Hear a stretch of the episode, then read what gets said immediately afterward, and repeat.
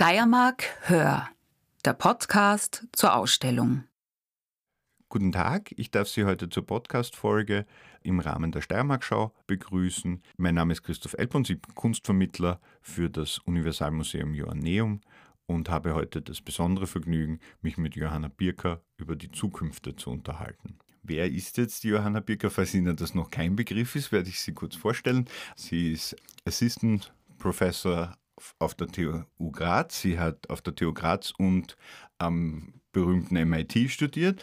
Sie beschäftigt sich dort mit computerunterstützten Lernen tatsächlich. So würde ich das formulieren. Sage ich, sage ich da was Falsches? Na, das klingt, klingt, klingt sehr professionell. Also so schön könnte das gar nicht ausdrücken. Und ähm, das hat sie dann auch zu uns in die Ausstellung in der Steiermark-Schau tatsächlich geführt, weil wir haben auch dort wenn ich das richtig verstanden habe, ist das Teil deiner Dissertation gewesen, Maroon. Also das ist ja eine Software, mit der man Computer unterstützt, deswegen interessant und immersiv. Die Leute werden hoffentlich auch emotional hineingezogen in das, was sie da lernen sollen. Ne? Wie funktioniert das ein bisschen? Ja, also erstens vielen, vielen Dank für die Einladung. Also das ist echt ähm, eine große Ehre für mich da zu sein und das ist eine wahnsinnig tolle Ausstellung, ähm, was da auf die Beine gestellt worden ist. Ähm, und wir sind natürlich extrem froh, dass wir ein kleiner Teil davon sein dürfen. Wir haben halt immer versucht, mit Maroon war die Vision, vielleicht kann ich ein bisschen früher ausholen. Also damals, wo, wo, wo ich am MIT war, ähm, hat es dieses mega tolle Physiklabor für die Studierenden des MIT gegeben. Das ist ein Labor, wo man Experimente durchführen kann, kann alles angreifen, mit allem experimentieren. Man hat einfach so diese tolle Erfahrung, wo man Sachen sichtbar machen kann, die sonst unsichtbar sind, weil die Experimente auch direkt mit Simulationen gekoppelt sind. Und das ist einfach so ein tolles Labor gewesen und das hat mich halt total fasziniert. Und das Labor kostet aber pro Stück so circa 2 Millionen Dollar. Und das ist halt irgendwie was, wo, wo ich dann eigentlich fast traurig geworden bin.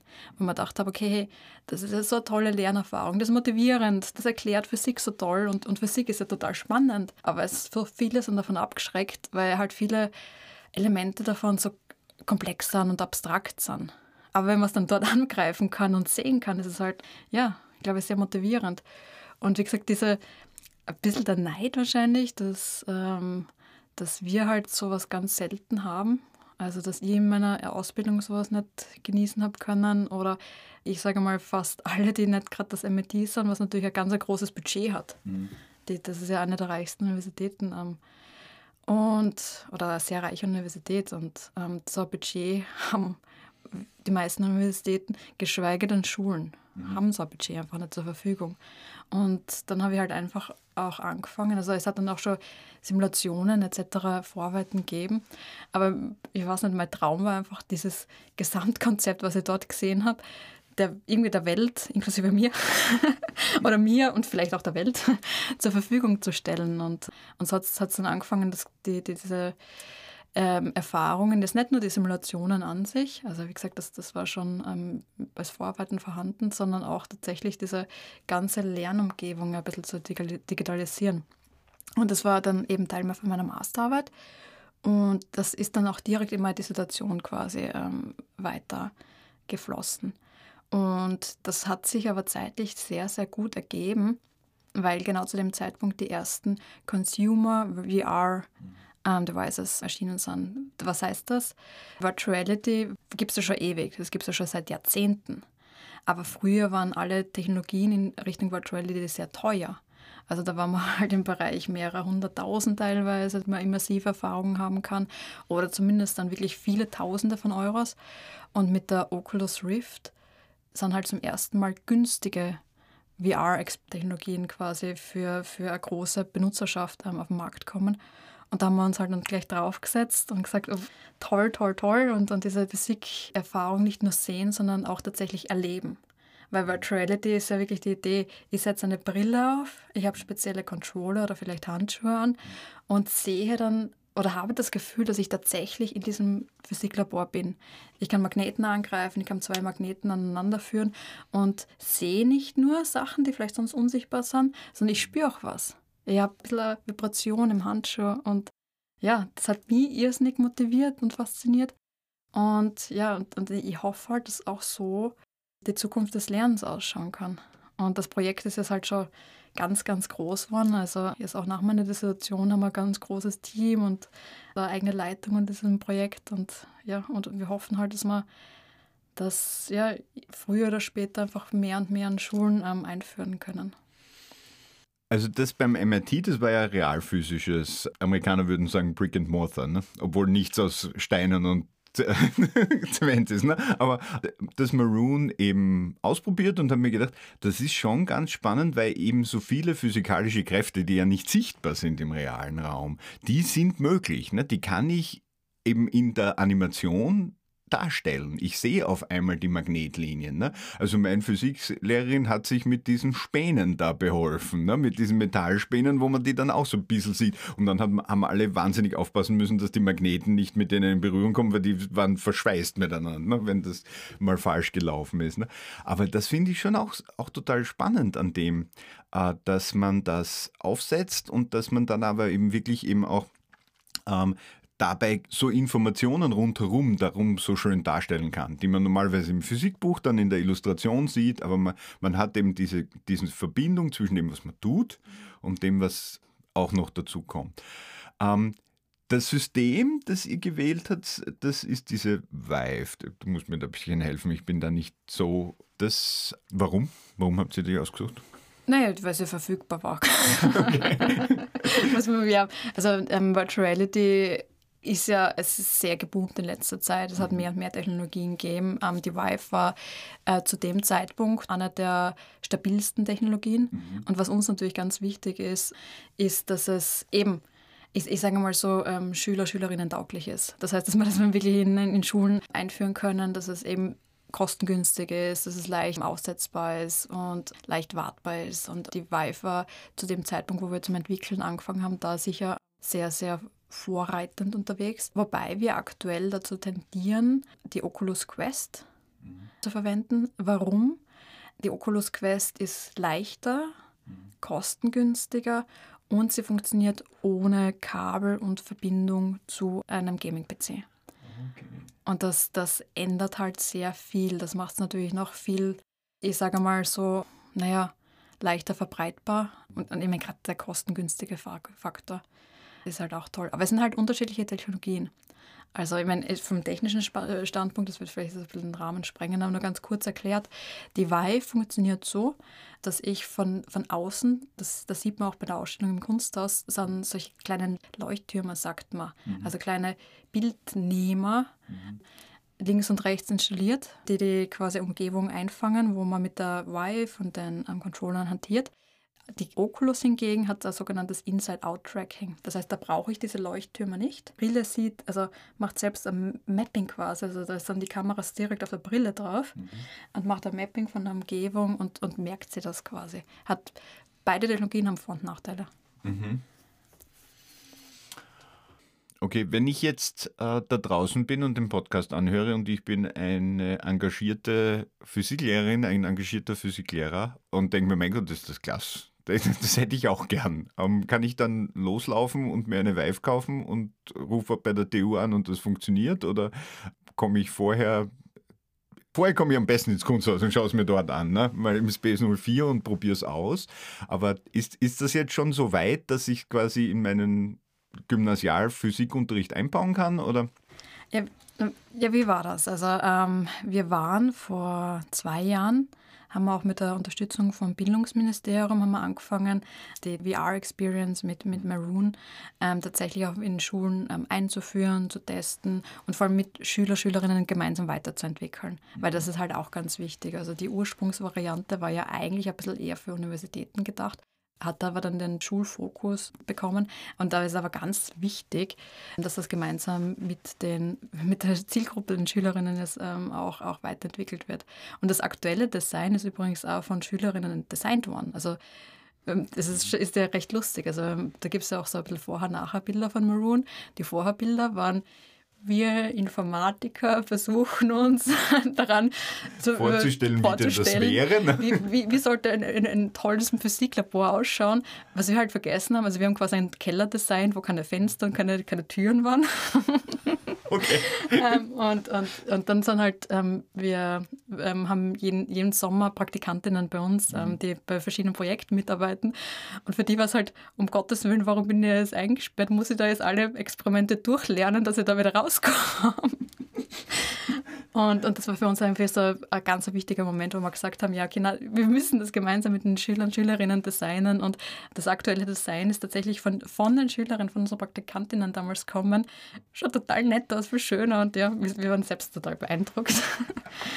ja, und dann waren wir eigentlich wirklich in einem guten, äh, ich sage mal so, ähm, ja, Roll. Dann ist Corona gekommen.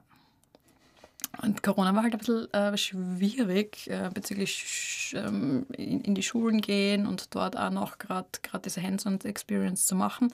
Deswegen haben wir tatsächlich die letzten zwei Jahre einen ganz einen starken Fokus darauf gesetzt, dass wir alle Experimente, die wir eigentlich für Virtuality optimiert hatten, im Webbrowser ähm, zugänglich machen. Also aktuell kann man auch die ganzen Maroon-Simulationen ohne Grafik-PC und keine Ahnung was einfach im Webbrowser durchspielen, was natürlich sehr viel Optimierungs- Fokus von unserer Seite erfordert hat, ähm, weil es einfach ganz, wir wollten einfach eine Contribution zu dieser Zeit äh, setzen. Das, das heißt, dass Interessierte das verwenden können, ohne jetzt eine Virtuality-Brille daheim zu haben. Die waren ja innerhalb von kurzer Zeit, im ersten Lockdown war die Virtuality-Brillen sofort ausverkauft. War der Bedarf plötzlich sehr groß, aber natürlich, ja, aber um, um die Erstfrage quasi zu beantworten, also wir arbeiten jetzt wieder mehr und mehr mit Schulen zusammen. Also wenn es da Interesse gibt, auf jeden Fall einfach bei mir melden und wir schauen, dass wir dann Setups organisieren, vielleicht Workshops organisieren und eben auch gemeinsam wieder weiterentwickeln, dass sich neue Experimente auch zum Maroon dazu gesellen können ob man so sagen kann, aber ähm, ja, also auf jeden Fall einfach bei uns melden und ähm, dann können wir das gut arrangieren. Gut, wir haben uns auch gemeinsam die Ausstellung angeschaut, tatsächlich. Und ich hatte so den Eindruck, sie hat dir ganz gut gefallen. Aber ein Kunstwerk, das Kunstwerk von Oliver Resler, hat dich, glaube ich, ganz besonders irgendwie auch tatsächlich, da, da bist du richtig ein bisschen emotional geworden. Magst du uns erzählen, warum? Bisschen emotional, also das ist nett ausdrückt, wo, mir schon die Tränen quasi in den Augen standen. So, na, also er, er, erstens vielen, vielen Dank für die, für, die, für die tolle Führung und für die tolle Einführung. Das ist natürlich äh, schon schön, wenn man, wenn man durch die Ausstellung geht und, und darüber reden kann. Ich glaube, das ist ein ganz wichtiger Teil von gerade so einer Ausstellung, dass man sich da austauscht und ein bisschen die Gedanken zu den einzelnen ähm, Werken im Austausch. Das, ist, das war extrem wichtig für mich. Ja, ähm, die, die Ausstellung ist extrem beeindruckend. Und ich, ich glaube, gerade zu der aktuellen Zeit auch ganz wichtig, dass man sich einfach damit beschäftigt, wo sind wir jetzt und wo geht es hin. Und irgendwie, ähm, ja, aktuell, man hat irgendwie das Gefühl, egal ob man die Nachrichten anschaut oder ob man plötzlich gesagt aus dem Fenster schaut, aber es geht irgendwie immer nur bergab und bergab und bergab. Es ist, ähm, der Klimawandel ist so offensichtlich. Es sind so viele Sachen, die einfach aktuell sehr beunruhigend sind. Und wenn man sich jetzt also dieses Zukunftsszenario ähm, vorstellt, 2050, ich, meine, ich, ich lese auch sehr viele Science-Fiction-Bücher, das hilft das auch nicht unbedingt der positiven Stimmung manchmal. ähm, aber, aber wenn man dann so 2050 nachdenkt, wie das ausschauen wird bezüglich ja, dem Klima, dem Verkehr, äh, Industrialisierung, Fleischkonsum etc., ähm, das, das schaut nicht so rosig aus. Und in diesem Kunstwerk mhm. hat der Künstler eigentlich Utopien ge gezeigt eigentlich eben. Ja, ich, ich werde werd vielleicht ganz kurz beschreiben. Also der Oliver Resler hat mit so äh, mit einer Drohne Aufnahmen gemacht von, ich würde fast sagen, Institutionen einer gewissen Zeit, ne? In, auch Industrieinstitutionen, ne? angefangen vom großen, riesengroßen Autobahnkleeblatt im Bruck an der Mur über den Flughafen Graz-Dahlerhof, der aller aus der Luft in einer gewissen Perspektive eben fotografiert. Und dann gibt es eben das Originalfoto und dazu ein bearbeitetes Foto, wo er eben die Aufnahme von 2020, ich würde sagen, verschönert hat, weil 2050 geht er davon aus, dass es keinen fossilen Brennstoff gibt. Das, da ist er mit Sicherheit nicht der Einzige. Die Lösungen sind verschieden. Er spricht davon, dass es dann natürlich keine Autos mehr gibt, mit denen dann in der Gegend herumgefahren wird und dementsprechend das Autobahnkleeblatt im Bruck an der Mur ein erhöhter Naherholungspark ist für die Leute im Bruck, ne? die dann eben dort oben spazieren gehen und mit ihrem Hund und, und so weiter. Ne? Oder der Thalerhof, er, er schreibt, es wird ganz wenige Flüge geben und die werden internationaler Natur sein und ganz sicher nicht von Graz wegfliegen. Ne? Und die große Halle wird genutzt, dass dort Menschen eben wohnen und sich direkt mit dem ja dort sehr schön vorhandenen freien Platz, den muss man halt zuerst wieder freischremmen, damit die, diese riesengroßen Lande- und Startbahnen weg sind, aber dort eben direkt selbst ernähren, ne, mit Feldern und Tieren und so. Wie gesagt, es ist wahrscheinlich, glaube ich, schon ein sehr ähm, für viele Menschen wahrscheinlich auf den ersten Blick schon sehr radikal wirkender Einschnitt, der da kommt. Ne?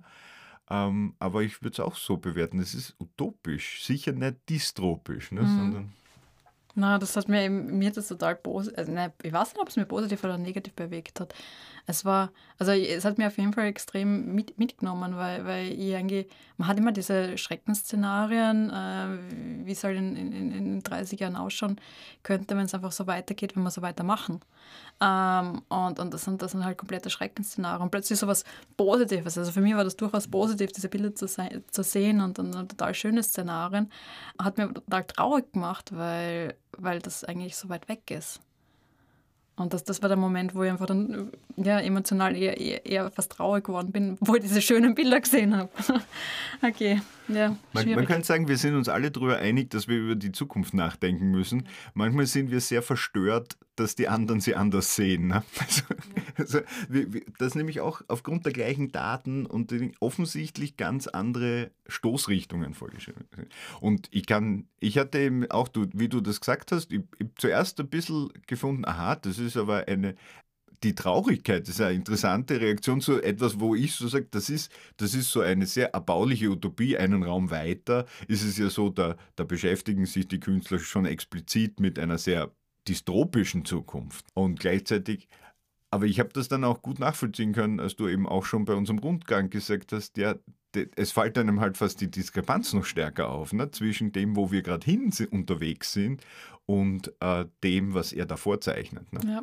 Ja, weil, weil jedes Zukunftsszenario von mir aus alle, dass, dass, dass wir auf einem 5 Quadratmeter Raum eingesperrt sind und, und, und nach draußen schauen ähm, und immer raus können, weil die Luft so verschmutzt ist. Das ist irgendwie alles realistischer als das, das Schöne, was wir da gesehen haben. Im Kopf natürlich, also wie, wie es tatsächlich ist, das sind natürlich so Übertreibungen, aber ähm, ja, und man wird natürlich auch immer von diesen negativen Bildern, ähm, sowohl durch, äh, durch verschiedene Serien wie Black Mirror, durch die ganzen Science-Fiction-Romane und natürlich auch, wenn man äh, es ist oft nicht erbaulich, wenn man eben die, die Zeitungen oder, oder, oder, wissenschaftliche Zeitschriften ähm, liest. Ähm, das, das, spricht halt alles gerade nicht dafür, in welche Richtung wir uns gerade bewegen. Und plötzlich eigentlich so, so die, das Positive zu sehen, ja, war, war ganz andere Überlegung, die selten im eigenen Kopf ist. Also wir sehen, es gibt, es gibt viele Möglichkeiten für die Zukunft, Künfte, ne? so wie ja auch der Untertitel der Ausstellung im Kunsthaus ist. Wie gesagt, die, die Ausstellung im Kunsthaus ist im Rahmen der Steiermark-Schau.